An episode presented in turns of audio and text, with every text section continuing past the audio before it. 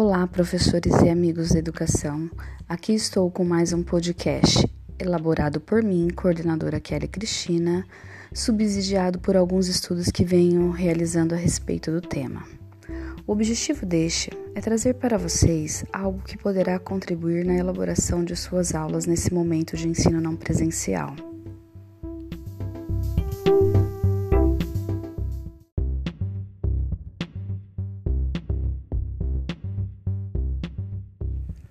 Pois um dos maiores desafios nesse novo modelo de ensino é encontrar formas de engajar os alunos a estudarem e aumentarem seus desempenhos.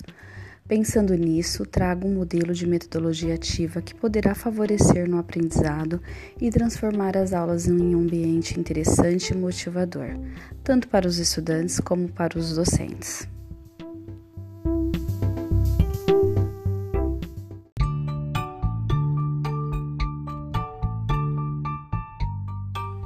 Esse modelo é conhecido como aprendizagem entre times, que tem por finalidade a formação de equipes dentro da turma, através do aprendizado que privilegia o fazer em conjunto para compartilhar ideias. O professor pode trabalhar essa aprendizagem através de um estudo de caso ou projeto, para que os alunos resolvam os desafios de forma colaborativa Dessa forma, eles aprendem uns com os outros, empenhando-se para formar o pensamento crítico, que é construído por meio de discussões e reflexões entre os grupos.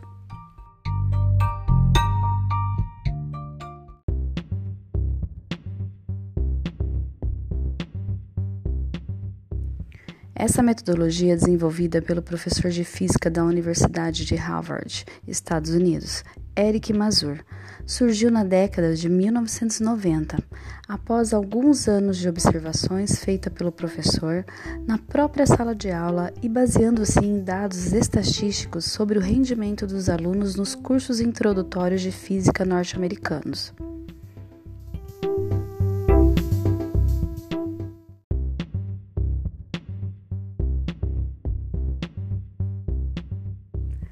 Mazur notou que, assim como ele, a maioria dos professores reproduzia um padrão de ensino baseado em palestras. Ou seja, o professor tem o papel de um instrutor, ele fala e os alunos escutam para tentar absorver o máximo de informação e reproduzir esses conhecimentos nos exames. Embora procurasse se utilizar das formas mais diferentes e até divertidas de entreter seus alunos, Mazur notou que suas aulas expositivas já não surtiam efeito.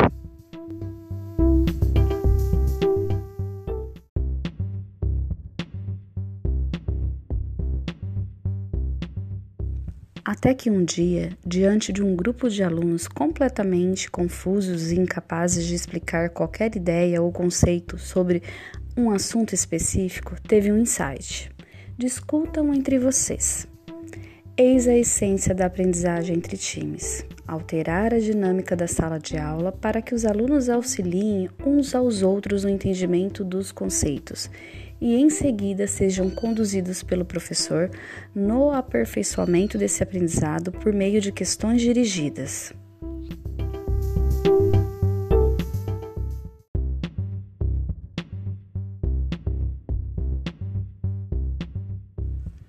Para tanto, os alunos passam por uma fase preparatória em que realizam leituras pré-aula.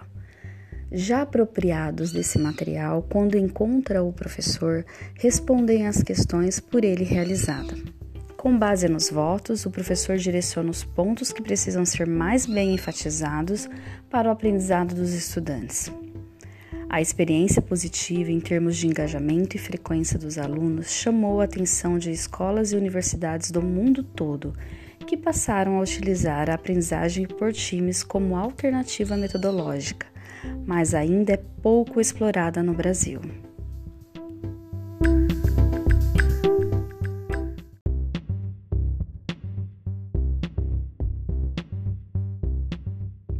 Querem saber como funciona? O ponto central da aprendizagem entre times é a interação entre os alunos. Como é criado um ambiente colaborativo em que eles discutem conceitos e elaboram interpretações acerca de um assunto, tornam-se agentes no processo de ensino-aprendizagem. A aplicação dessa metodologia ativa funciona da seguinte forma.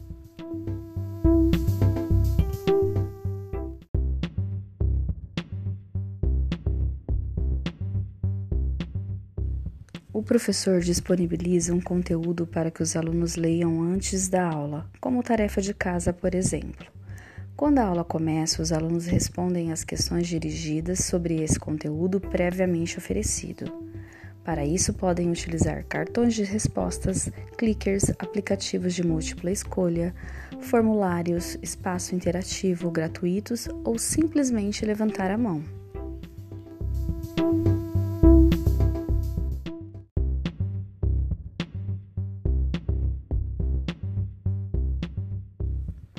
Considerando o feedback dos alunos às perguntas iniciais, a aula transcorre e o professor explica os conceitos e problemas do conteúdo proposto. Na sequência, novas questões são propostas pelo professor a fim de que os alunos reflitam e respondam sobre um assunto relacionado ao mesmo conteúdo. Ao analisarem essas perguntas, os alunos podem refletir sobre o que leram e reelaborar sua interpretação.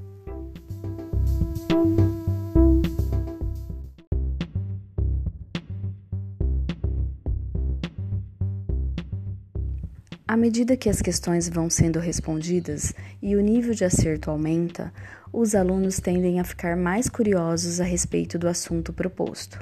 Como a evolução do processo de ensino-aprendizagem depende de sua interação e participação nas atividades, o nível de engajamento aumenta quando eles percebem uma evolução gradativa do seu conhecimento.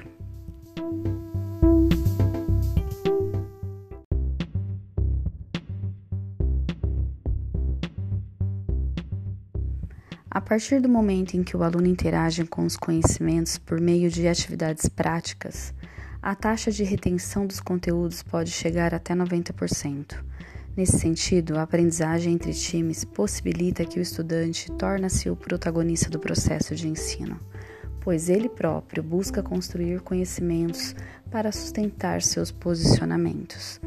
Além disso, proporciona maior autonomia e aumenta seu engajamento e ainda deixa a passividade que assume em uma aula expositiva, na qual o professor é o único que participa ativamente da disciplina.